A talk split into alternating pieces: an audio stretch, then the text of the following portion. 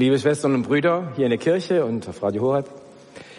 Im Vorfeld auf dieses Seminar hatten Roland Bohn und ich überlegt, ja, wir haben doch noch gar nicht so viel Heilungswunder erlebt. Wie können wir da ernsthaft einen Vortrag darüber halten? Aber meine Haltung in den letzten Wochen hat sich geändert, denn Sie kennen das vielleicht, Sie sind auf einer Konferenz eingeladen, der Referent berichtet von Heilungen spektakulärer Art, Beine wachsen, Beine sind wieder gerade geworden, Krebs ist geheilt und du fühlst dich wie so ein kleines Würstchen und denkst, ja und ich? Die, die erzählen tolle Sachen, aber das passt nicht mit meinem, Inner, mit meinem Lebensinhalt zusammen. Ich bin in der Pfarrgemeinde und ich fühle mich hier als kleines Würstchen und ich, was soll denn, wie, wie geht der Zusammenhang? So, und jetzt sitzt das, jetzt sitzt das kleine Würstchen hier vorne und ich kann Ihnen keine spektakulären Zeugnisse geben. Ich habe öfters, ich bin eifrig am Beten und hoffe, dass sich irgendwann mal was tut, aber es tut sich wirklich noch nicht viel. Von daher sind Sie diejenigen, seid ihr diejenigen, denen ich Mut machen will, zu beten. Und Sie wissen, das Priestertum ist wichtig und total wichtig. Aber die charismatische Dimension des Geistes nimmt auf die Amtskirche nicht so super viel Rücksicht. Und lieber eine Hausfrau, die voll im Geist ist, als ein Priester, der im Grunde gar nicht glaubt.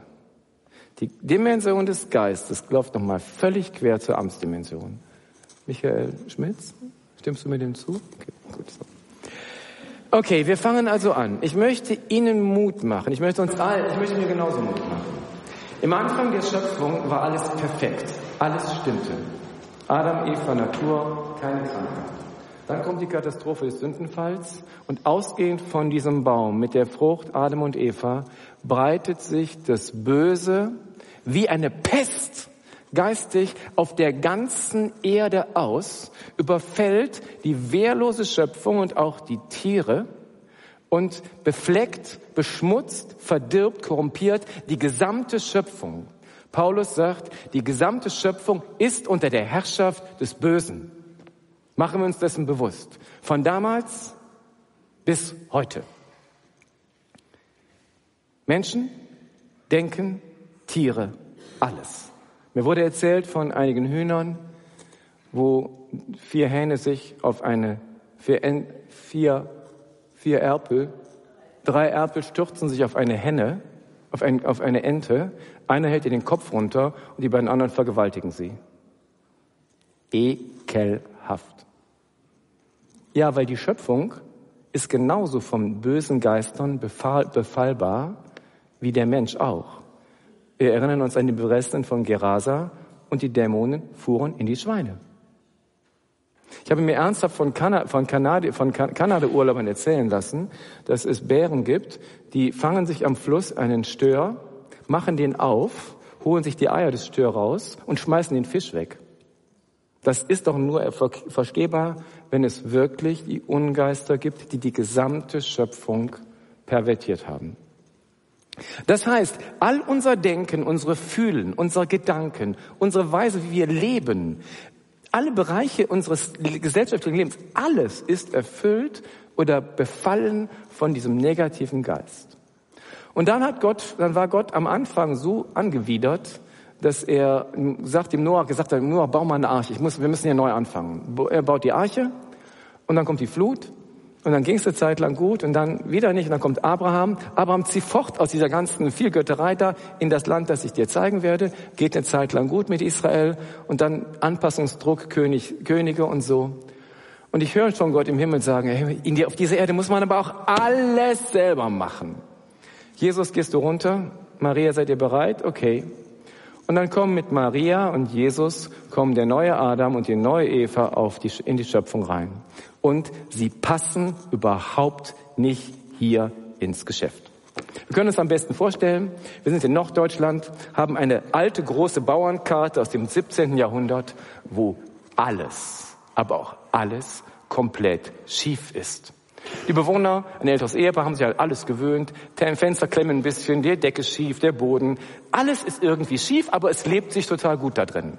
Die Enkelin füllt ein ähm, Preisausschreiben aus und sie kriegen einen neuen Kleider, einen Designer-Kleiderschrank eine Designer-Kommode geschenkt. Absolut perfekt, rechtwinklig.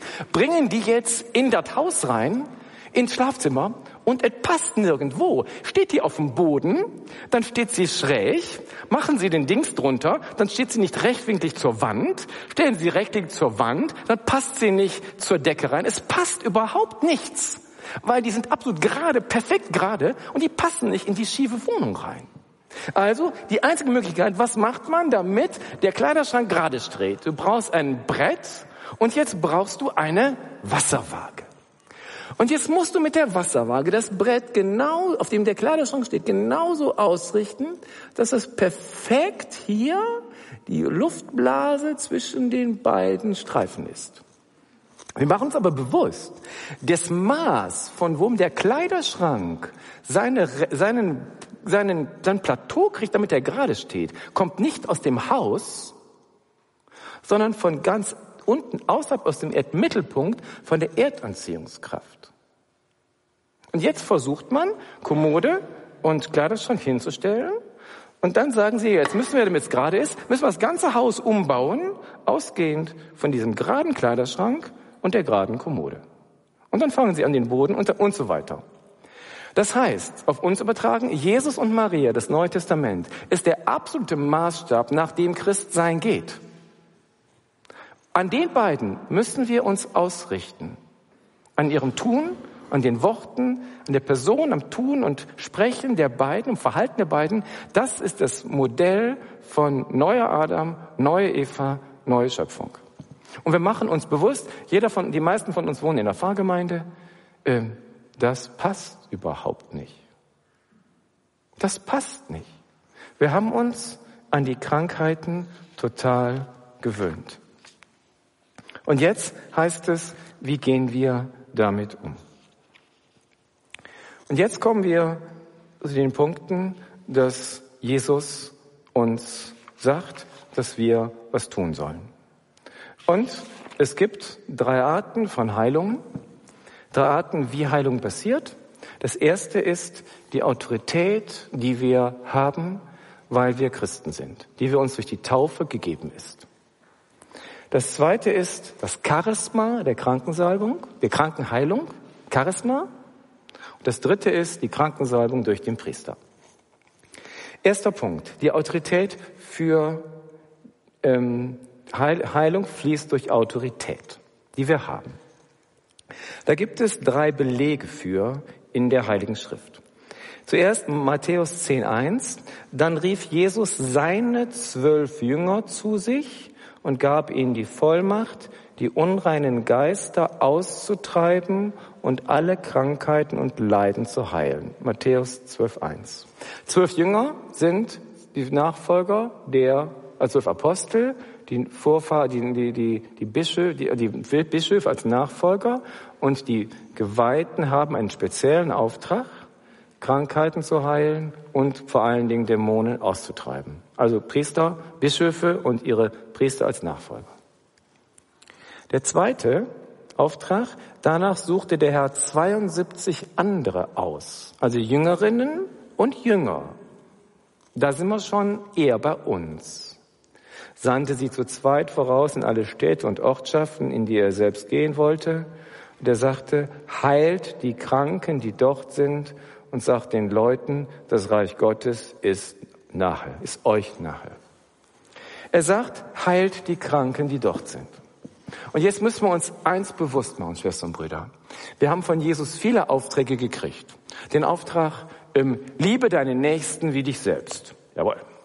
Den Auftrag, ähm, vergebt einander, wenn ihr etwas vorzuwerfen habt. Jawohl. Den Auftrag, seid barmherzig, wie euer Vater barmherzig ist. Jawohl. Stellen wir schon drei Klößchen hier stehen. Heilt die Kranken. Wusch. Hat, hat jemand was gesagt? Heilt die Kranken, die dort sind. Wusch. Wird, wird, weg, wird einfach weggefegt. Als ob er nie was gesagt hätte. Jesus redet sich seit Jahrhunderten in unseren Sonntagsmessen den Mond fusselig, dass wir Kranke heilen sollen. Und wir spalten das perfekt ab und sagen, geht uns nichts an. Und von dieser, von dieser geistigen Haltung sind wir alle betroffen. Wir verdrängen massiv einen ganz klaren Auftrag Jesu, heilt die Kranken, die dort sind. Wusch. Wir alle kennen das, fragt jemand in der Pfarrgemeinde, der krank ist, soll ich für dich beten? Was soll das denn? Passt überhaupt nicht. Wir Priester sind in der glücklichen Lage, dass die Krankensalbung noch irgendwie Akzeptanz hat. Und dann schmuggel ich dann in die Krankensalbung, schmuggel ich das Heilungsgebiet rein. Das merkt gar keiner. Weil zur Krankensalbung gehört auch die Handauflegung. Und dann wissen die schon, der Priester legt Hände auf. Also ähm, war eine Versammlung, ich komme neben einer Frau zu sitzen, der Junge hat eine Krankheit. Eine systemische Krankheit. Okay. Also sage ich, kann ich kommen? Ja, sage ich, hier ist meine Telefonnummer, rufen Sie an, wenn Sie möchten. Nach zwei Wochen ruft sie tatsächlich an, Pastor, können Sie kommen? Pastor kommt, bringt sein ganzes Set mit, macht die Krankensalbung und dann hinterher, ja, dann und immer Hände aufgelegt und immer richtig so zehn Minuten lang gebetet. Unsere ganze, meine ganze, meine ganze Heilungs Heilungscharismate, Heilungsgrabe irgendwie versucht, auf den Jungen reinzukriegen. Im Mai ist die nächste Untersuchung. Das heißt, das geht bei mir, weil die Leute wissen, Pastor macht irgendwas Komisches und dann, ob der was zwei Sachen komisch macht oder drei, ist egal. Aber für sie ist natürlich schwieriger, da dran zu kommen, dass man Leute überzeugt, darf ich mal für dich beten? Aber jetzt kommt der Punkt. Es ist ein Auftrag von Jesus. Das steht hier. Und wenn du im, nächsten, im letzten Gericht vor Jesus stehst, nach deiner Liebe, nach deiner Barmherzigkeit und nach deiner Vergebung gefragt wird, dann fragt er dich auch nach der Heilung deiner Kranken, die du, die du, geheilt hast, weil das hier drin steht. Mhm. Also ich habe da richtig Probleme mit. Ich meine, von den Totenauferweckungen, die, die, die verdränge ich jetzt mal auch.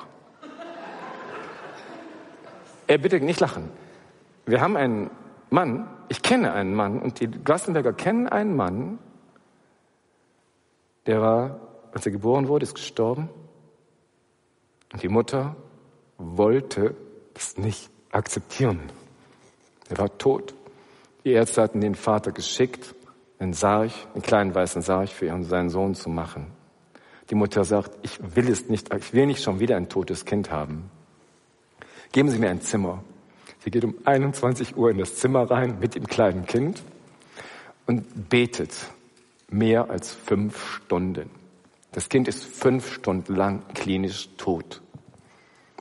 Und nach fünf Stunden fängt der Bobbel wieder an zu atmen. Die Ärzte sind fassungslos.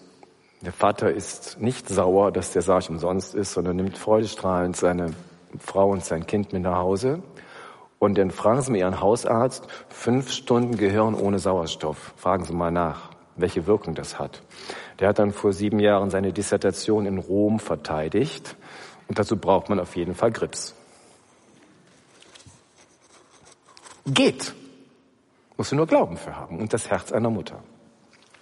Also wir alle haben den Auftrag, heilt die Kranken, die dort sind und sagt den Leuten, das Reich Gottes ist nahe. Das heißt, jeder von uns hat den Auftrag und ich bitte Sie, fangen Sie an zu probieren. Fragen Sie, gucken Sie, machen Sie in Ihrem Kopf klar, ich kann aufgrund meiner Autorität als Christ, kann ich beten für Kranke.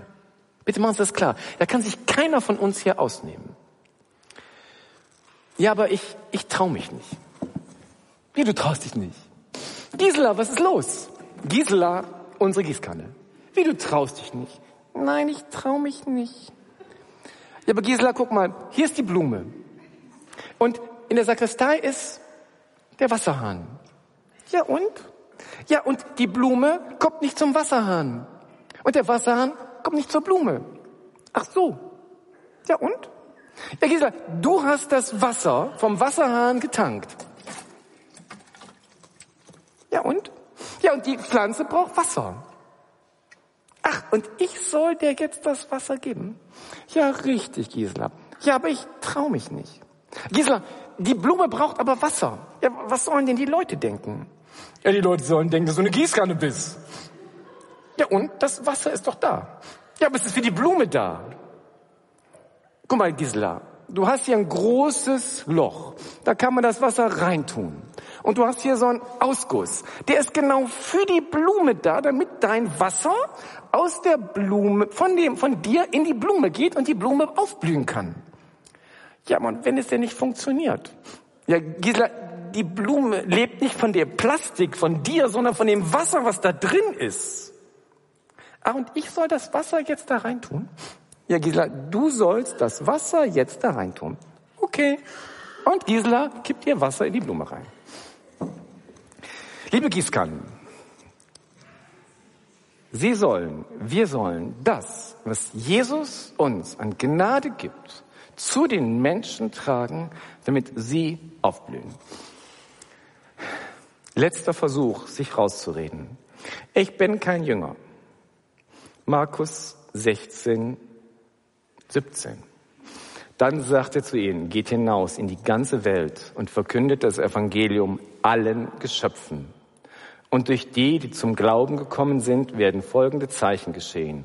In meinem Namen werden sie Dämonen austreiben, sie werden in neuen Sprachen reden, wenn sie Schlangen anfassen oder tödliches Gift trinken, wird es ihnen nicht schaden. Und die Kranken, denen sie die Hände auflegen, werden gesund werden. Damit ist dem, der Ausrede der letzte Boden unter den Füßen entzogen. Tut mir leid für euch. Jetzt nach, nach Matthäus, Markus 16 kommt keiner mehr, aus der Nummer kommt keiner mehr raus. Das ist also die Autorität, die ich als Christ habe, um für Kranke zu beten. Das zweite, Nummer zwei, ist das Charisma der Krankenheilung, das uns Paulus im ersten Korinther vermittelt. Auch über die Gaben des Geistes möchte ich euch nicht in Unkenntnis lassen. Es gibt verschiedene Gnadengaben, verschiedene Kräfte. Im dritten Glaubenskraft, 1. Äh, Korinther 12, 12, 9, die Gabe, Krankheiten zu heilen. Das ist ein Charisma. Ähm, was sind Charismen? Charismen sind Geistesgaben, die jeweils individuell und ereignishaft, Norbert Baumert. Charisma ist eine aus der Gnade Gottes hervorgehende, jeweils von Gott, dem Heiligen Geist besonders, nämlich individuell und ereignishaft, zugeteilte Befähigung des Einzelnen zum Leben und Dienen in der Heilsgemeinschaft der Kirche und der Welt. Dabei ist offen gelassen, der folgende Punkt ist der, äh, Gaben von Heilungen. Das heißt, im Unterschied zum Gesundbeter hast du nicht die Fähigkeit in dir, das zu machen, sondern du musst immer wieder neu fragen, Herr, was willst du jetzt tun? Was soll ich jetzt tun? Ich muss für jede Situation neu fragen, ob ich für jemanden beten soll. Also wenn jemand sagt, dass er krank ist, darf ich nicht automatisch hingehen, sondern ich muss erst fragen, Gott, was ist dein Impuls für mich jetzt, für diese Situation, ob ich hingehen soll, ob ich diesen Dienst anbieten soll. Das heißt, das setzt Mary Lucys Vortrag voraus, diese innere Hörgemeinschaft auf Gott. Das setzt voraus, ich habe die Identität als Kind Gottes und wenn ich jetzt falsch liege, ist das völlig egal. Dann, dann macht es für meine Identität nichts aus, weil ich handle nicht für Identität, sondern aus Identität hinaus. Also die Charismen ist ein, ein höchst individuelles, persönliches, immer im Einzelnen völlig von Gott abhängiges Geschehen, das der Einzelne dann anwendet, um für jemanden zu beten. Ich habe jetzt dann gefragt, was ist der, wie, ist, wie hängen denn die beiden, die allgemeine Autorität und das Charisma, wie hängt das denn zusammen? Und er sagte, sagte Alexandra, also, Charisma heißt im Unterschied zum Autoritätsbeten des ersten heißt Charisma, es fällt mir leichter, es geht mir schneller von der Hand. Ich spüre, dass Gott mich besondererweise dazu ruft, für Kranke zu beten. Es gibt, es gibt verschiedene Charismen. Wir kennen also ganz verschiedene. Ähm, Offenbarung des Geistes, äh, Weisheit mitzuteilen, Erkenntnis vermitteln, Glaubenskraft, Wunderkräfte, prophetisches Reden, haben wir ja schon alles gehört. Und eine dieser Charismen ist halt die, die, Gabe, die Gabe, Krankheiten zu heilen. Wir heilen dann Kranke. Nein, nein, Gott heilt Krankheiten durch unser Hören, durch unseren Glauben und durch unser Aussprechen dieser Wirklichkeit. Heilt Gott dann. Und je leichter dir das fällt, umso eher ist Wahrscheinlichkeit, dass du das Charisma hast. Und du kannst Autorität und Charisma und beides haben. Also jetzt, ich sage, Klammer auf, beim, bei Weisheitsworten habe ich mich unendlich schwer getan. Das ist noch nicht mein Charisma. Aber wie komme ich zum Charisma? Paulus sagt, strebt nach den höheren Gnadengaben. Das heißt, bemühe dich darum. Das heißt, probier es einfach immer wieder. Und da, wenn du hast die verschiedenen Charismen und tu das, wo du spürst, welches Charisma habe ich, wo geht dein Herz am einfachsten hin, wo macht es mir am meisten Spaß, wo fühle ich mich am besten hingezogen und wo passiert dann auch real wirklich am meisten für die anderen. Das ist dann dein Charisma und in dem Weg gehst du dann weiter. Und jetzt nochmal zu Gisela zu kommen. Jedem aber wird die Offenbarung des Geistes gesendet, damit sie anderen nützt. Dein Charisma, mein Charisma ist nicht für mich, sondern für die Blume, für den anderen. Das heißt, wenn du sagst, ich habe kein Charisma, beleidigst du erstens Gott, der dir die Sachen gegeben hat, und du ent vorenthältst dem Nächsten die Wirkungen, die Gott durch dich ihm schenken will.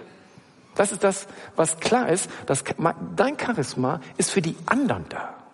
Und wenn die leiden, und jetzt kommen wir zum Spansitschomai, wenn du siehst, was Menschen heute alles leiden, an Angst und an Krankheiten, dann ruft es doch quasi danach, Leute, Christen, Seminarteilnehmer, fangt an, vorsichtig und klar füreinander zu beten.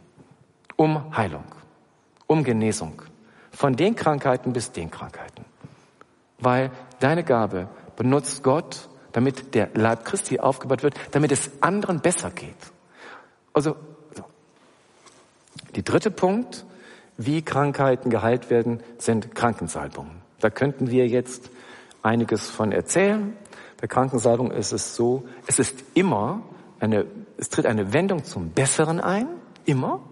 Entweder im Sinne einer Genesung zum Positiven oder jemand, der nicht gehen kann, kann gehen, rübergehen in die Ewigkeit. Also bei keinem Sakrament ist die Wirkung so schnell zu sehen, Michael, bei keinem ist sie so schnell zu sehen wie bei der Krankensalbung. Das sind die drei Formen. Jetzt gleich geht's zum, geht's in den Schluss rein. Öffnung 6. Ja. Ähm, ich mache jetzt ein Fünf-Schritte-Modell von Encounter Ministries und ich darf alle bitten, die einen Text haben, das zu schreiben haben, sich die Schritte aufzuschreiben, weil wir machen direkt danach eine Aktivierungsübung, wo immer zwei voneinander füreinander beten. Und daher bitte ich jetzt, dass Sie einen Zettel nehmen und die fünf Schritte aufschreiben, die wir, wenn wir anfangen, anfangen für Dings zu beten, die wir dann äh, beachten müssen. Die Nummer eins ist das Interview, das Gespräch, das Gespräch, bevor das Ganze beginnt. Sie können das leicht sehen. Bei Jesus, immer wenn jemand kranker kommt, ist immer erst ein kleiner Dialog. Herr, hilf mir, was soll ich dir tun? Also immer ein Gespräch, freundliche Atmosphäre herstellen und klar machen, wir, also Kontaktpflege, Kontaktaufbau ist immer das Erste. Und man fragt dabei, ja, was soll ich denn für dich tun? Worum geht's denn? Wo drückt denn der Schuh? Was tut weh? Wofür soll ich beten? Möchtest du denn überhaupt, dass ich für dir bete? Für dich bete? Und dann frage, wofür soll ich beten? Also Gespräch, um die Situation auszuloten, ist die Nummer eins. Machen Sie gleich auch alle. Nummer zwei. Ich frage Gott, nachdem die Krankheit genannt worden ist, ich frage, wie soll ich beten? Encounter Ministries stellt drei Arten vor. Erstens, ich bitte Gott darum, dass er heilt. Als Bitte an Gott. Das zweite ist die Befehlsform, ich spreche autoritativ aus der Autorität Jesu zu der Krankheit, zum Krankheitsgeist oder zum kranken befallenen Körperteil. Das ist die zweite Punkt. Dritte ist eine prophetische Zeichenhandlung, die ich eine, geht, geht zu schnell. Also die Nummer eins ist das Interview, das Gespräch. Die, der zweite Oberpunkt ist, ich bitte Gott, dass er mir zeigt, wie ich beten soll. Unter diesem Punkt 2 haben wir 2.1 ist die Bitte um Heilung. 2.2 ist das autoritative Sprechen in die Krankheitssituation hinein, entweder zum befallenen Körperteil oder zum Krankheitsgeist oder zur Krankheit. Das ist 2.2. Und 2.3 ist eine prophetische Zeichenhandlung, die der Heilige Geist mir eingibt, dass ich irgendetwas machen soll, etwas tun soll, etwas wegwischen soll oder irgendetwas tue, wodurch dann der Heilungsprozess von Gott her eingeleitet wird. Aber das ist jetzt, das sind alles Dinge, da braucht man im Grunde genommen viel mehr länger Zeit zu, das wirklich zu lernen. Hier können wir jetzt heute nur einfach nur diesen Impuls geben, einfach mal zu probieren, ähm, so als einen, als einen ersten, als einen ersten Start-up. Der dritte Oberpunkt ist dann das Beten selber, dass ich für den Kranken bete, mit denen in der Form und Weise, wie Gott mir das im zweiten Punkt genannt hat. Der vierte Oberpunkt ist das Nachfragen, wie es war, ob sich was getan hat, ein Schlussdialog sozusagen zwischen den beiden Personen.